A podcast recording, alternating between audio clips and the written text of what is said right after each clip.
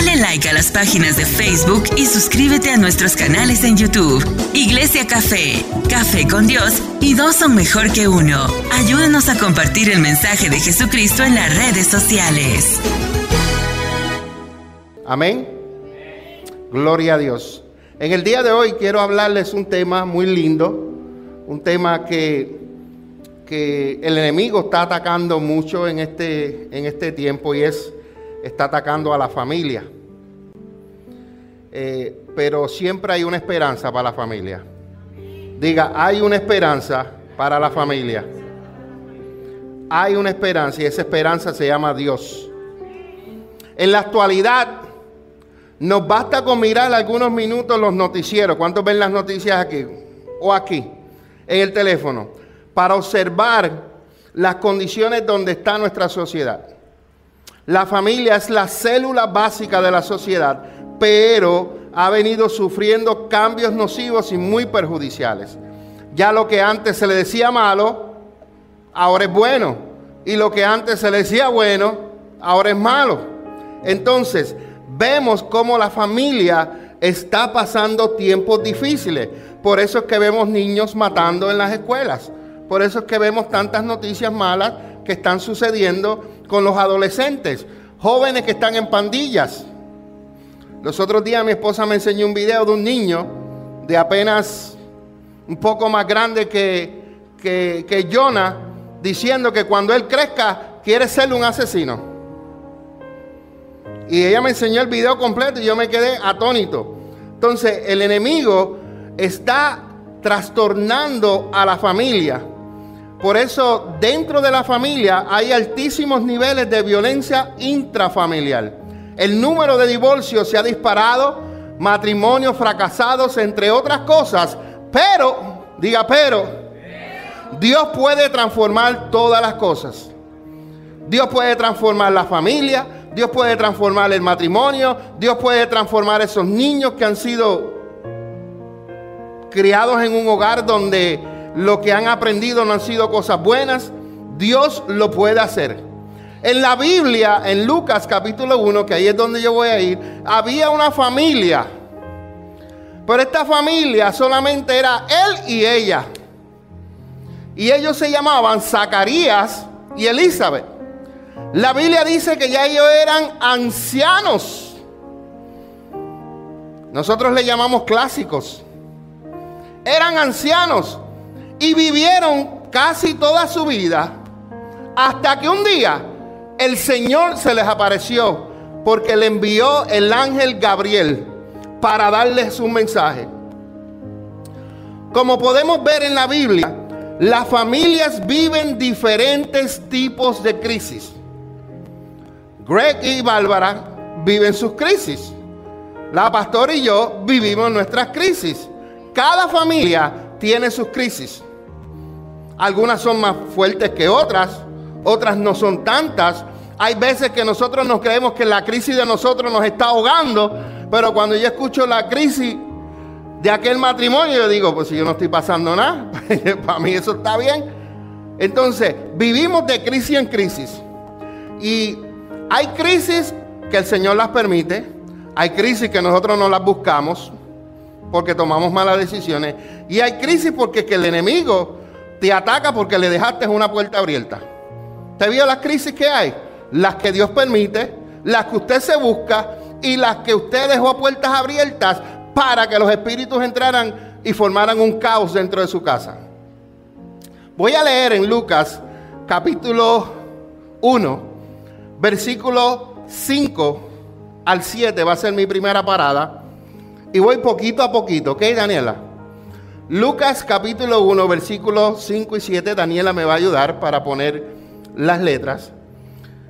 Dice el versículo 5, cuando Herodes era rey en Judea, hubo un sacerdote judío llamado Zacarías.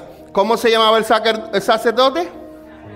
Zacarías era un miembro del grupo sacerdotal de Abías y de su esposa, la cual se llamaba Elizabeth. Zacarías, Elizabeth. También ella pertenecía a la familia sacerdotal de Aarón. Tengo un comentario aquí. Dice Zacarías era miembro de la orden de Abías, la cual estaba de turno en esa semana. En esa semana, cada mañana un sacerdote entraba al lugar en el templo para quemar el incienso. Los sacerdotes echaban suertes para decir quién entraría a quemar el incienso. Ese día le tocó a Zacarías, porque ese era el día que Dios tenía appointed. Dios tenía un appointment con él ya. Dios tenía una cita en ese día, porque se echaban suerte. La suerte pudo haber caído sobre otro, pero Dios permitió que ese día la suerte cayera sobre él, porque había un mensaje que iba a llegar de parte de Dios a través del ángel Gabriel. Dice que esa suerte le tocó a Zacarías, pero no fue casualidad que se le presentó esa oportunidad que podría ser la única en su vida. Dios estaba guiando los acontecimientos de esta historia para la llegada de Jesús a la tierra. Antes que llegara Jesús, tenía que llegar alguien. Y ese alguien era Juan el Bautista, que iba a ser hijo de Zacarías y Elizabeth. Pero aquí hay un problema. Número uno, son viejos. Número dos, ella fue toda su vida estéril. No tuvieron hijos. Dios le envía un mensaje. No me quiero adelantar, voy a aguantarme ahí. Le envía un mensaje. Pero cuando le llega el mensaje, él, piensa naturalmente, ya yo estoy viejo, ya las funciones no funcionan. Plus, encima de eso, ya mi esposa nunca hemos tenido hijos. Entonces, el versículo 6 nos dice, Daniela, que Zacarías y Elizabeth eran justos a los ojos de Dios y cuidadosos en obedecer todos los mandamientos y las ordenanzas del Señor. Ahí hay, una, hay unas palabras que me gustan. Número uno, ellos eran justos, cualidades de ellos, justos. Número dos, cuidadosos en obedecer qué? Los mandatos y las ordenanzas del Señor. Ellos no eran cualquier persona. Ellos, no eran los hijos de Elí. No sé si escuchan la canción porque venía escuchando. Los hijos de Elí defamaban el, santuario, defamaban el templo de Dios y hacían cosas barbaridades. Pero estos dos señores, señor y señor, eran justos a los ojos de Dios y cuidadosos, y cuidadosos, y cuidadosos. Entonces Zacarías y Elizabeth tomaban en serio las leyes de Dios. Mi pregunta para usted y para los que nos están viendo, ¿estás tú tomando las cosas de Dios en serio? ¿Estás siendo tú justo como dice ahí, como dice cuidadoso con los mandamientos de Dios? ¿O eres como los hijos de Elis, que no le importa? Entonces, estos hombres, este hombre y esta mujer, a diferencia de los otros religiosos a los cuales Jesús llamó hipócritas, la obediencia de Zacarías y Elizabeth era sincera y no era una fachada. Ellos eran sinceramente y Dios conocía su corazón. Ellos no se conformaban con solamente cumplir los requisitos de la ley, ellos obedecían al Señor de corazón y por eso fueron llamados justos a los ojos de Dios. El 7 dice, versículo 7, ahí es donde nos enseña que ellos no tenían hijos, porque Elizabeth no podía quedar embarazada y los dos eran ya que ancianos, problemas. Para el hombre, eso es imposible de tener un hijo. Es anciano, ya eran viejos, no podía quedar embarazada. Pero lo bueno es que Dios responde a las oraciones.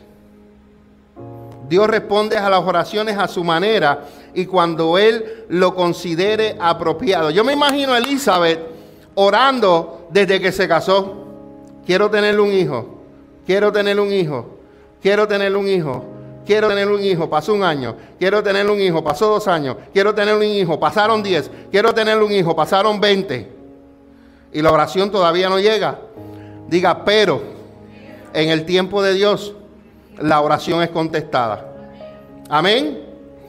Era imposible que ella pudiera tener un hijo. Sin embargo, Dios obró en esta situación imposible para los hombres, pero posible para él, de superar para llevar a cabo el cumplimiento de todas las profecías acerca del Mesías. Tú y yo tenemos que tener fe en Dios. Tú y yo tenemos que tener fe en Dios. Y tenemos que tener fe en el poder de Dios y creer que Él puede transformar mi situación, tu situación a favor tuyo. Pero siempre en el tiempo de Dios. A veces nosotros creemos que podemos cambiar las cosas y tratamos de hacerlo. Y hay veces que lo que hacemos es que lo arruinamos más. ¿Cuántos le ha pasado? A mí me ha pasado en mi vida.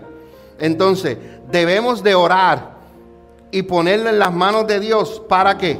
Para que Dios obre a favor de nosotros. Nosotros tenemos que ser pacientes. Escuché la palabra, tenemos que ser pacientes y esperar que Dios haga su obra en el tiempo de Dios.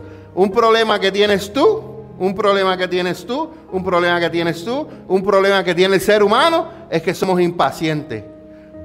Queremos las cosas a la ligera y queremos torcerle el brazo a Dios para que Él haga las cosas cuando nosotros queramos y no cuando Él diga. Sí, porque eh, la religión nos ha enseñado así, ora para que Dios haga las cosas, sí, Dios va a hacer las cosas a tu favor, es cierto, pero se le olvidó decir que Él los va a hacer en la voluntad y en el tiempo de Él. Y ahí es donde la gente no quiere aceptar la voluntad de Dios, ni esperar el tiempo de Dios. Zacarías servía al Señor y con su esposa tenían una vida ejemplar. Nosotros debemos servirle al Señor y tener una vida ejemplar. Sabemos que ya hablé acerca de que ellos pertenecían a la orden sacerdotal y cumplían las leyes. Ellos eran irreprensibles en todos los mandamientos del Señor y por eso era un matrimonio ejemplar. Posiblemente no eran unos padres ejemplares porque no tenían hijos, pero eran un matrimonio ejemplar. Pero a la casa de Zacarías llegó una crisis. Yo me imagino cuántas lágrimas derramó Elizabeth porque quería tener un hijo. Ponte en el zapato de ella.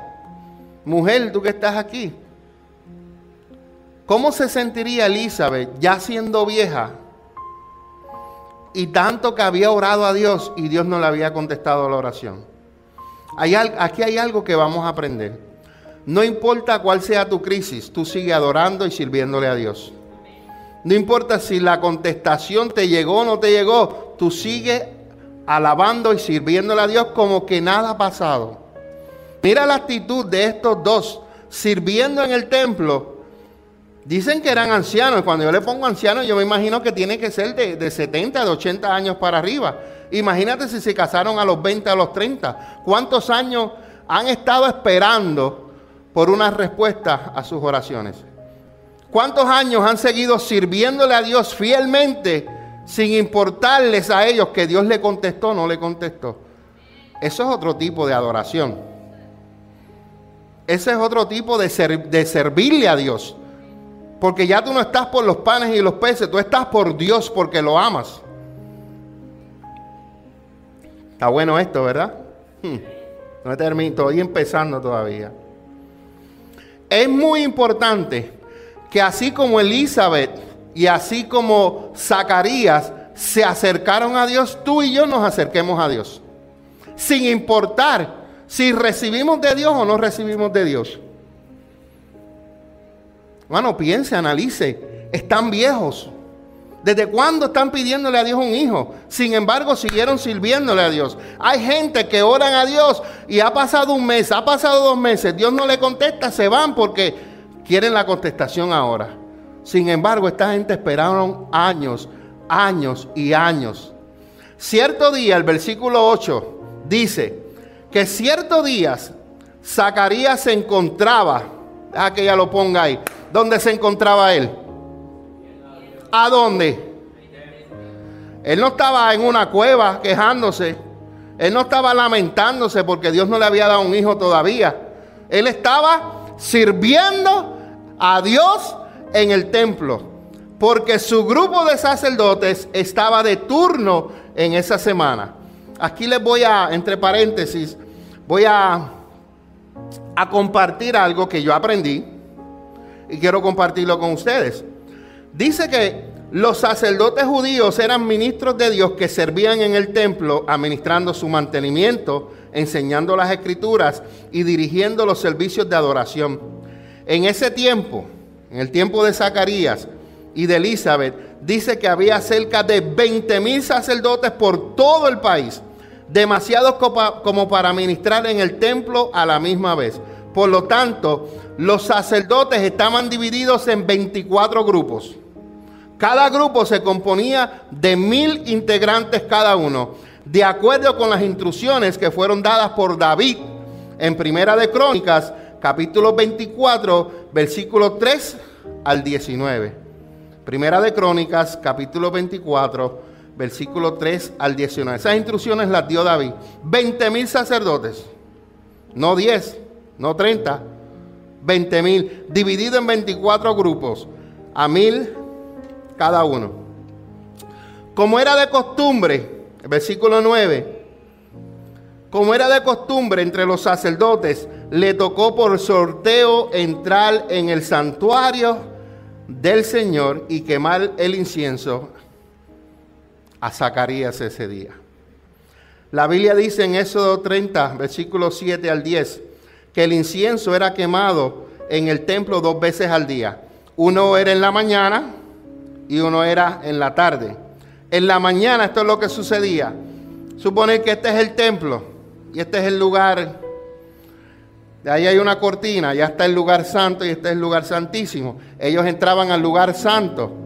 Cuando ellos prendían el incienso y había el incienso salía y la gente que estaba afuera orando lo veían, la gente que estaba afuera, perdón, veían el incienso, ahí ellos comenzaban a orar porque el incienso era una señal de que las oraciones iban a llegar al trono de Dios.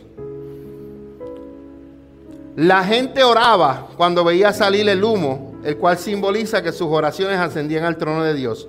El versículo 10 dice que mientras el incienso se quemaba, una gran multitud estaba fuera orando. A veces cuando aparecen los obstáculos en nuestras vidas, se abandona la búsqueda de Dios. Y eso no está bien. Cuando tú tienes problemas, en vez de huir y de no buscar a Dios, tú te tienes que acercar, acercar, Daniela.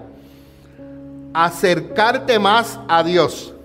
¿Cómo reaccionamos nosotros cuando llega la crisis a nuestra vida? Cuando se te muere un hijo, cuando pasas un accidente, cuando pasas una tragedia, cuando te botan del trabajo, cuando te pasa lo que te pasa en tu vida, ¿cómo tú funcionas en la crisis? Porque cuando las cosas están bien, todos decimos que amamos a Dios. Pero en los momentos difíciles es cuando verdaderamente el café que es bueno se cuela y la aroma huele rico. Porque el café chipi no, no, no huele bueno. El que es bueno huele riquísimo, la aroma. ¿Y cómo se sabe eso cuando, cuando tú estás en crisis, que verdaderamente tú te mantienes firme? Y viene el cantazo y el cantazo te mueve, pero no te tumba. Pero cuando tú estás flojo, que estás así, así, y viene el cantazo, te lleva. Pero cuando tú te paras en el Señor, te paras ahí, aunque venga la crisis, venga el cantazo, venga la dificultad, te vas a mantener ahí con la fuerza del Señor. Mi pregunta, ¿cómo reaccionas tú en la crisis? Déjame decirte que la peor decisión que tú puedes hacer es alejarte de Dios. Y déjame decirte que la mejor decisión que tú puedes hacer es acercarte al Señor. Buscar su rostro es la decisión más sabia que tú puedes hacer cuando nosotros no sabemos qué hacer. Porque hay crisis que nos llegan a nuestras vidas que tú te agarras los poquitos pelos que te quedan porque no sabes qué hacer. Y hay gente que en vez de, en vez de venir donde el Señor, buscarle el rostro de Dios, venir a llorarle al Señor en el altar, dejan de venir a la iglesia. porque la crisis los venció. La crisis no puede vencerte. La crisis, ¿tú sabes lo que es la crisis en tu vida? La crisis es una oportunidad para tu vida, para tú demostrarle al Señor, Señor, no importa lo que venga a mi vida, yo me voy a mantener sirviéndote. No importa que tú no me dejes un hijo, que yo haya esperado 50 años. No importa que tú no me des la casa. No importa que tú me des lo que yo te haya pedido. No importa, yo voy a permanecer fiel y sirviendo en tu templo. Ese es el ejemplo que podemos sacar de Zacarías Elizabeth. El mejor ejemplo. Pero un día, un día, todo cambió. Mientras el incienso se quemaba, la gente oraba, ¿verdad? La Biblia nos enseña que cuando nos acercamos a Dios, Él también se acerca a nosotros. Acercaos pues a mí y yo me acercaré a vosotros. Dice el versículo 11 que mientras Zacarías estaba sirviéndole a Dios en el santuario, se le apareció qué? Se le apareció qué? Un ángel que estaba de pie a la derecha del altar del incienso. Y cuando Zacarías lo vio, se alarmó y se llenó de temor. Imagínate un día que tú estés aquí en la casa de Dios, estés decorando, estés haciendo algo, y de momento un ángel del Señor se te aparezca. Sea honesto conmigo, no me diga que usted no le va a dar miedo. Todos los personajes que le aparecieron al ser humano, la, el primer, la primera reacción que está escrita en la Biblia es que tuvieron miedo. Es algo. Es algo que está en nosotros, ¿sabes? que se te aparezca alguien así. El Señor tiene cuidado de su creación todos los días. Él nos bendice, nos da la vida y nos da la provisión. Pero podemos vivir alejados de Dios. Ejemplo, Caín vivió alejado de Dios. Cuando nosotros miramos las escrituras, vemos que los hombres que buscaron a Dios lo hallaron. No hay ningún hombre que se haya acercado, no hay ningún hombre que haya clamado a Dios con un corazón sincero y humillado, que Dios no lo haya aceptado. El error más grande de Saúl, ¿sabes cuál fue? El no reconocer que Dios lo podía perdonar, que Dios lo podía restaurar. Al contrario de David, David reconocía que cada vez que fallaba, lo que lo iba a ayudar era que viniera la presencia de Dios. La presencia de Dios y su poder ministra nuestro ser restaura nuestro corazón. En la presencia de Dios el temor se va y es restaurada por la esperanza y por la fe. Vuelvo y repito, la presencia de Dios y su poder ministra nuestro ser. Por eso cuando tú vas a la presencia de Dios, tú te, tú te sientes que, que aunque se te salieron las lágrimas, se te salieron lo que salieron por la nariz, tú sientes que algo te ministró y es la presencia de Dios. También la presencia y el poder de Dios restaura tu corazón. También en la presencia de Dios el temor se va de tu vida y es restaurada la esperanza y la fe. Diga, pero el ángel en el versículo 13, el ángel le dijo, no tengas miedo, Zacarías. No tengas miedo, Zacarías. ¿Qué dice? Léanlo. Díganlo duro. ¿Y lo otro? ¿Desde cuándo Dios había escuchado la oración de Zacarías? La Biblia dice en Daniel, si usted no lo ha leído, lee el libro de Daniel. Dice la Biblia que desde el primer día que Daniel oró, su oración fue contestada. Desde el primer día que tú ores, Dios escuchó tu corazón. Dios escuchó tu oración. Dios escuchó tu clamor. Dios escuchó tu ruego. Ahora, la pregunta es para mí, para mí, yo no sé ustedes, ¿por qué Dios se tardó tanto en contestar? Pregúntense ustedes, ¿por qué Dios se tardó tanto en contestar? ¿Me pueden dar la respuesta ustedes? Pero yo no se la voy a dar. ¿Por qué Dios tanto, se tardó tanto en contestar? Fabiola, ¿por qué se tardó Dios tanto en contestar? Porque la Biblia dice, el ángel le dijo, no tengas miedo, Zacarías, Dios ha oído tu oración. Tu esposa Elizabeth te dará un hijo y lo llamarás Juan. Aquí, para que usted vea muy bien, ellos estaban orando por un hijo. Porque dice, Dios ha escuchado tu oración, tu, oración, tu esposa Elizabeth va a dar un hijo. Quiere decir que ellos llevan requete, requete, requete, requete, requete, requete, ¿qué? Orando. E, e, esto a mí me ministró mucho. Me ministró porque eh, eh, yo como pastor a veces quiero también ver las oraciones contestadas al instante. Pero esto me enseñó que cuando Dios contesta, contesta en el tiempo que Él escogió. Qué alegría para ellos que un ángel enviado de Dios que se le apareció por primera vez a Daniel, por segunda vez a Zacarías y por tercera vez a María. Eso es un privilegio, que un ángel de Dios te visite. Es más, no cualquier ángel. El ángel Gabriel que dice, yo estoy en la presencia de Dios. No es cualquier ángel que está volando por el cielo. Es uno que está en la presencia misma de Dios, que Dios le dice, ve donde Daniel y háblale. Fue donde Daniel. Está en la presencia de Dios. Gabriel, ve donde Zacarías, el sacerdote, y háblale. Yo he escuchado su oración y va a tener el hijo. Pasó un tiempito después, Gabriel, Gabriel, tengo otro mensaje.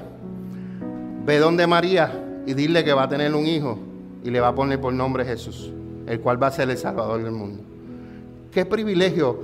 Número uno para Gabriel. Número dos para las personas que recibieron el mensaje. Wow. Santo sea el Señor. Y el ángel le dijo, Dios ha oído tu oración. Tu esposa Elizabeth te dará un hijo y lo llamarás Juan. Juan significa el Señor es misericordioso. Y Jesús significa el Señor salva. Ambos nombres fueron escogidos por quién? Eso no lo escogió la suegra. Eso no lo escogió el papá y la mamá. Le pusieron la mitad del nombre de él, la mitad del nombre de ella. Y lo juntaron y hicieron un nombre raro, como hacemos ahora. Ese nombre vino del cielo. Dios le dijo, le vas a poner Juan. Y a María le dijo, le vas a poner Jesús. Dios escogió el nombre de ellos. A lo largo de los evangelios vemos que Dios es misericordioso y salva a su pueblo. Él no le negará a la nación, Él no le negará la salvación a nadie que se acerque a Él con sinceridad porque Él está lleno de misericordia. Gracias, Padre. Gracias, Dios. El versículo 14 nos dice, tendrás gozo y alegría, y muchos se alegrarán de su nacimiento. Versículo 15 dice, porque Él será grande a los ojos del Señor no beberá vino ni ninguna bebida alcohólica y será lleno del Espíritu Santo aún antes de nacer. Wow. Juan, él fue apartado para un servicio especial a Dios. A Juan se le fue prohibido tomar vino como parte del voto nazareo, que era un voto de consagración. Hay otros en, la Biblia, como Sansón, en jueces eh, en jueces 13 y posiblemente también Samuel, que vivieron bajo ese voto. No podían eh, beber vino, no podían acercarse a animales muertos. Para más información sobre el voto nazareo, lo puedes leer en Números capítulo 6 del 1 al 8. Ahí están las instrucciones de lo que es el voto nazareno. Esta es la primera vez, este comentario yo tengo que leerlo porque el que escribió el libro de Lucas, por supuesto es Lucas, era médico, pero él también escribió el libro de los Hechos. Y Lucas eh, menciona al Espíritu Santo, que es la tercera persona de la Trinidad, de los cuatro evangelios, el que hace más referencia al Espíritu Santo es Lucas. Lucas también escribió el libro de Hechos, por lo tanto, sabemos que Lucas estaba bien informado de, la, de lo que estaba haciendo el Espíritu Santo. Lucas reconoció y enfatizó la manera en que el Espíritu Santo dirigió los comienzos del cristianismo en la iglesia. En el Pentecostés la presencia del Espíritu Santo fue regalo de Dios para los creyentes, pero anteriormente el Espíritu Santo venía sobre las personas en el momento que tenían que realizar una hazaña o un trabajo para Dios. No es como ahora. Desde que yo recibí a Jesucristo, yo tengo el Espíritu Santo de Dios. Desde que lo recibí las personas recibían el Espíritu Santo cuando iban a hacer algo para Dios. ¿Están conmigo? Nosotros necesitábamos la ayuda del Espíritu Santo para realizar eficazmente la obra de Dios. Todo lo que yo he logrado es por la ayuda del Espíritu Santo. Todo lo que yo soy es por la ayuda del Espíritu Santo. Ayer hablamos un poquito en el estudio del Espíritu Santo.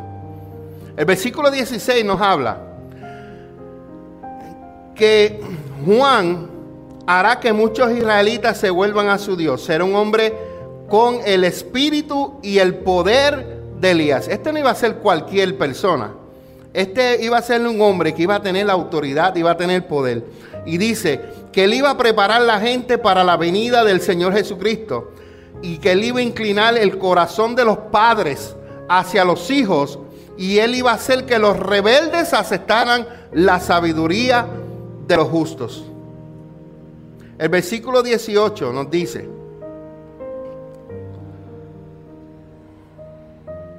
lo que muchos de ustedes le dirían. Zacarías le dijo al ángel, ¿cómo puedo estar seguro de que ocurrirá esto? ¿Cómo puedo estar seguro que lo que Dios me dijo se va a hacer? ¿Cómo voy a estar seguro que la profecía que me dio la pastora María va a suceder?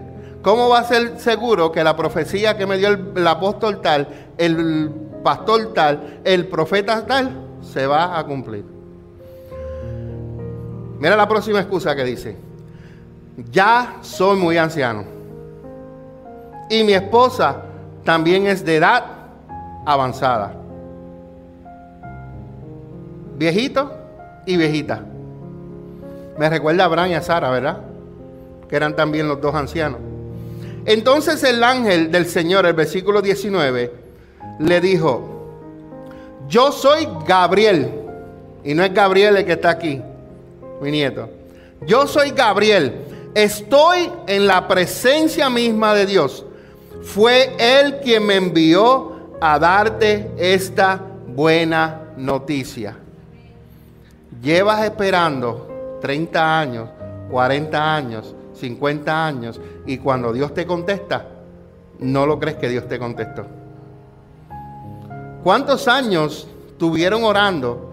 Porque dice, lo primero que el ángel Gabriel le dijo, Daniela, lo primero que el, el ángel Gabriel le dice es, Dios escuchó tu oración y vas a tener un hijo.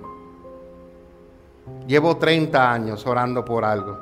Llevo 40 años y ahora Dios me contesta y le pongo tantas excusas. Está bien, en lo normal y en la mente de nosotros no podía ser. Eso, eso, es, eso es, estamos de acuerdo en eso. Pero aquí es donde viene lo sobrenatural de Dios. Aquí es donde la gente iba a creer, porque como ellos no podían tener hijos, la gente iban a creer ahora que este hombre que iba a llegar ahora era un hombre que vino sobrenaturalmente, un milagro de Dios, y es el que venía a abrirle el camino a Jesucristo. El versículo 20, Daniela, nos dice, pero ahora, como tú no me creíste lo que yo te dije, te quedarás mudo. Mudo te quedarás. Te vas a quedar sin poder hablar hasta que salga el niño. Hasta que le empujen. El día que ese niño salga, vas a recobrar otra vez tu voz. Te aseguro que mis palabras se cumplirán a su tiempo debido. Dice la Biblia, no me voy a adelantar, o dame el 21, Daniela, para leerlo. Mientras tanto, La gente esperaba que Zacarías saliera del santuario y se preguntaba por qué tardaba tanto. El 22 dice, cuando por fin salió, el 22 dice, cuando por fin salió, ¿qué dice? Con eso nada más que sucedió, eso fue Dios. Eso fue Dios. Me quedé mudo. ¡Wow! Esta historia está espectacular. Dice, mientras tanto la gente esperaba a Zacarías que saliera del santuario, se preguntaba por qué tardaba tanto. Cuando por fin salió, no podía hablarles. Entonces, por las señas que hacía y su silencio, se dieron cuenta de que seguramente había tenido una visión en el santuario. Gracias, Señor. Zacarías dudó de la palabra del ángel cuando éste le dijo que tendría un hijo. Desde el punto de vista humano, es razonable que haya duda, pero con Dios todo es posible. Dile a que está a tu lado, con Dios todo es posible. Dios cumple lo que promete. Mana Blanca, Dios cumple lo que promete. Pastora, Dios cumple lo que prometa. Elis, Dios cumple lo que promete. Dios lo va a cumplir y lo va a hacer en el tiempo de Él. Usted puede estar completamente seguro de que Dios cumplirá sus promesas. Quizás no las cumpla mañana, quizás no las cumpla la semana que viene, quizás no las cumpla en dos años, en tres años, pero yo te aseguro que Dios lo cumple, lo que Él prometió y lo va a hacer en su tiempo. Va a ser en su tiempo.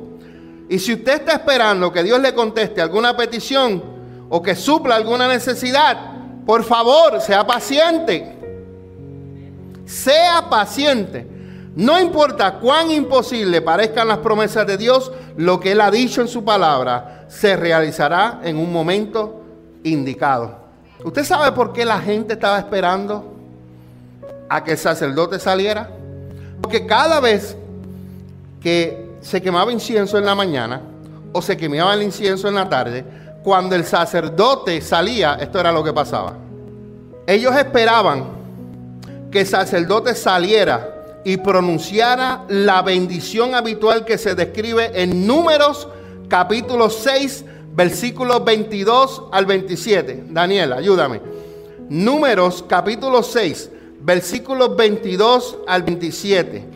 Y esa es la instrucción que Dios le dijo a Moisés para que le dijera a Aarón, para que Aarón hiciera algo. Números capítulo 6, versículo 22 al 27. Dice, entonces el Señor le dijo a Moisés,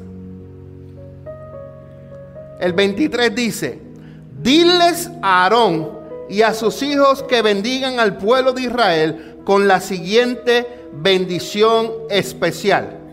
Y la bendición es esta. Que el Señor te bendiga y te proteja. Dile a que está a tu lado, que el Señor te bendiga y te proteja. El 25 dice también que el Señor sonría sobre ti y sea compasivo contigo. Dile a que está a tu lado, que el Señor sonría sobre ti y sea compasivo contigo. Y el 26 que termina esta bendición dice, que el Señor te muestre tu favor y te dé paz. Que el Señor te muestre, Fabiola, tu su favor y que te dé paz. El 27 dice que cada vez que Aarón y sus hijos bendigan al pueblo de Israel en el nombre del Señor, el Señor los bendecirá. Entonces, cada vez que ellos quemaban incienso, que el sacerdote salía, ellos esperaban esa bendición. Pero ¿qué pasó? No hubo bendición ese día. Ese día no hubo bendición porque el sacerdote quedó lock ¿cómo es? Zip it, lock it, put it in your pocket. Por el poder del Señor podemos ver una familia restaurada. Gloria a Dios, aleluya. Por el poder del Señor podemos ver una familia restaurada por Dios. Esperando tanto tiempo que Dios había escuchado su oración y en el tiempo de Dios Dios les hizo más que un favor. Envió un ángel para darle la noticia de que algo sobrenatural venía. Y no era cualquier cosa. No era cualquier cosa. El versículo 23 de Lucas al 25 dice que cuando Zacarías terminó su semana del servicio en el templo, regresó a su casa. Poco tiempo después, su esposa Elizabeth quedó embarazada y permaneció recluida en su casa durante cinco meses. Qué bondadoso es el Señor, exclamó ella. Me ha quitado la vergüenza de no tener hijos. Esa mujer se sentía vergonzada porque no tenía hijos. En la cultura judía, el matrimonio que no, tenía, que no tenía hijos era juzgado. Te voy a decir. Aunque Zacarías y Elizabeth fueron personas entregadas a Dios, no les eximía el sufrimiento. En esos tiempos, escuche bien, había judíos que no creían en la resurrección corporal, pero sí creían que la inmortalidad se adquiría a través de los hijos. ¿Será lo que ellos creían? Adicionalmente, los hijos cuidaban a sus padres en su vejez, igualito que ahora, y aportaban a la seguridad financiera y a la posición social de la familia. Tener hijos se consideraba una bendición, pero no tenerlos era una maldición. Zacarías y Elizabeth no habían tenido hijos y ya eran demasiado ancianos como para que cambiara su situación. Por mucho tiempo se habían sentido humillados y sin esperanza, pero Dios había estado esperando el tiempo oportuno, diga tiempo oportuno para animarlos y quitarles su desgracia. Esta es una familia que fue restaurada por Dios. Y debemos hacer lo que nos corresponde a nosotros y Dios en su tiempo hará el resto. Zacarías buscó la presencia de Dios y le sirvió como tenía que hacerlo y continuó una vida ejemplar. La escritura dice que después de aquellos hijos concibió su mujer. Era en el tiempo de Dios, pues de ella nacería el precursor de Jesús, Juan el Bautista, y fue un gran milagro. Y el penúltimo punto es que mi Dios, tu Dios, nuestro Dios, es un Dios de restauración por excelencia. Posiblemente estos dos personajes, esta familia, vivieron años donde los vecinos los menospreciaban yo me imagino a ellos siendo rechazados por aquellas personas que tenían hijos, porque los veían como que estaban malditos porque no tenían hijos. Imagínate cómo vivieron todos sus años y en un momento de su vida, ellos no trajeron a la tierra a cualquier persona. Trajeron a un personaje que le abrió el camino a Jesús, que bautizó a Jesús. Como podemos ver, este matrimonio fue por décadas cuestionado. Imagínate cuántas veces lo señalaron. Quizás fue un motivo de burlas para muchos, donde muchos se burlaban de él. Vemos que en el texto Elizabeth dice, el Señor ha quitado mi ofrenda entre los hombres. Otras, otras versiones bíblicas dicen, el Señor me ha quitado la vergüenza ante los demás. Dios me ha quitado las desgracias ante los demás. Ella experimentaba una gran alegría pues Dios ha hecho un milagro en su matrimonio y promete usar de manera gloriosa al hijo que ha nacido. Dios es bueno y todopoderoso. Diga, Dios es bueno y todopoderoso. Nuestro bien, Dios conoce las diversas situaciones. Nuestro buen Dios conoce las diversas situaciones que vivimos, incluso la crisis que pasamos en el trabajo, que pasamos en la casa, que pasamos a veces cuando vamos en el supermercado, que pasamos a veces cuando vamos guiando.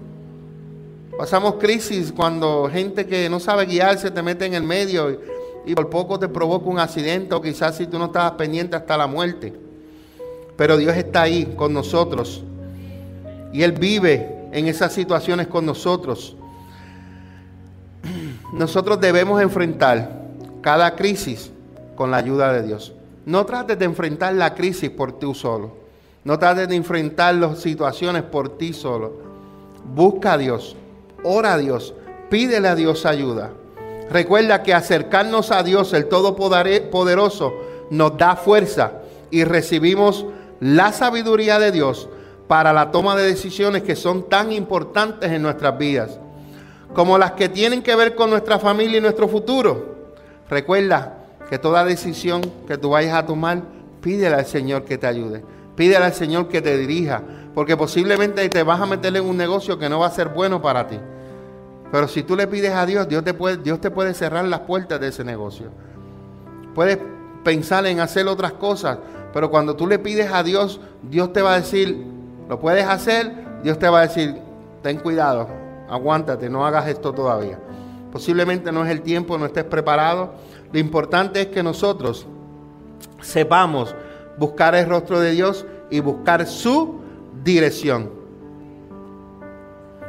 En esta noche yo te quiero dejar saber que el Señor desea salvar y bendecir nuestras familias.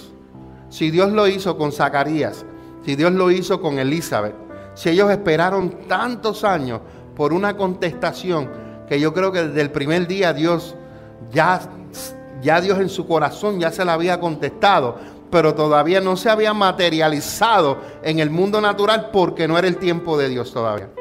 Dios escogió un tiempo precioso. Imagínate esa hermana blanca que Dios la haya escogido a usted para traer a Jesucristo al mundo. Imagínate tú que Dios te hubiera escogido a ti para traer a Samuel al mundo. Pero Dios nos ha escogido para traer hijos de Él a la tierra que van a ser de bendición para muchos. Posiblemente no sean tan reconocidos como lo fue Juan el Bautista, como lo fue Sansón, como lo fue Gedeón, como lo fue David, pero cada persona, cada ser humano que Dios pone en el vientre de una madre, viene con propósito a la tierra. Daniela vino con propósitos a la tierra. John y Gabriel vinieron con propósitos a la tierra. Tus hijos van a venir con propósitos a la tierra todos los hijos que Dios envía al vientre de una madre vienen con propósitos. Dios no los manda aquí para llenar el mundo, Dios los manda porque hay propósitos para cada uno. En esta hora vamos a inclinar nuestros rostros. Te damos la gloria y la honra a ti, Señor, porque solamente tú te la mereces. En el nombre de Jesús oramos. Padre, gracias, gracias, gracias, gracias. Dale like a las páginas de Facebook y suscríbete a nuestros canales en YouTube. Iglesia Café, Café con Dios y dos son mejor que uno. Ayúdanos a compartir el mensaje de Jesucristo en las redes sociales.